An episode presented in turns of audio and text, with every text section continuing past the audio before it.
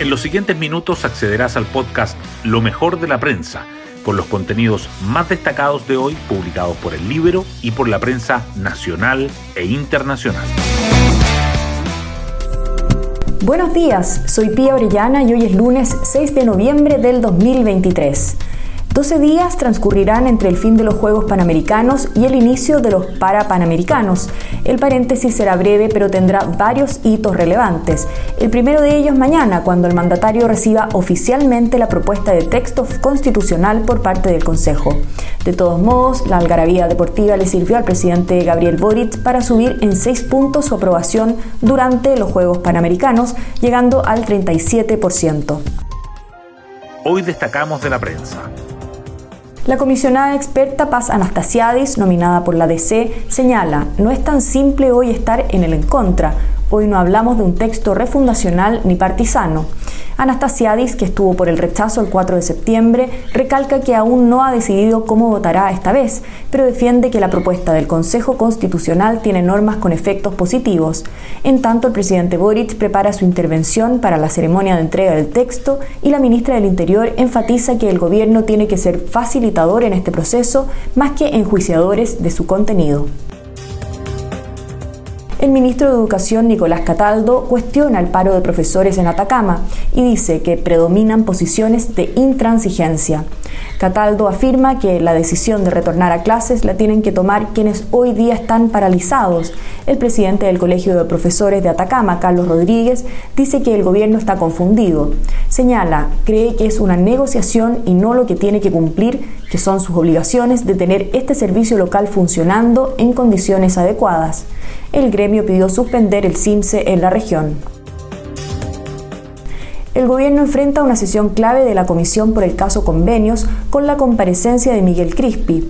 El jefe de asesores del presidente Boric finalmente asistirá hoy a la instancia fiscalizadora de la Cámara, a la que se negó a ir en dos oportunidades.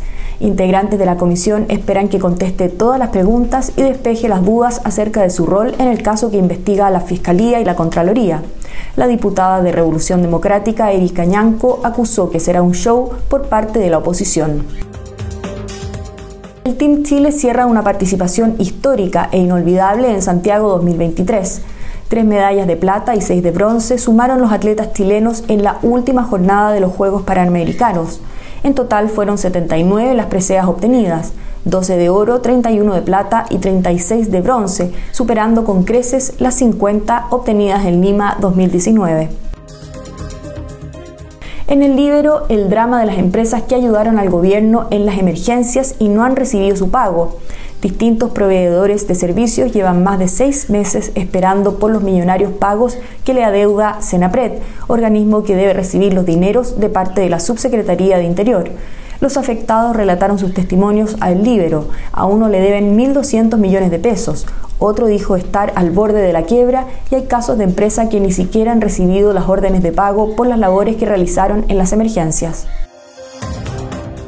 El gobierno aumentó compromisos de gasto en 14 mil millones de dólares para los próximos cuatro años análisis del Centro de Políticas Públicas de la Universidad San Sebastián, con datos de dirección de presupuestos, advierte que el incremento de los egresos se produce a pesar de que está proyectada una baja de 1.002 millones de dólares en los ingresos estructurales para el mismo periodo.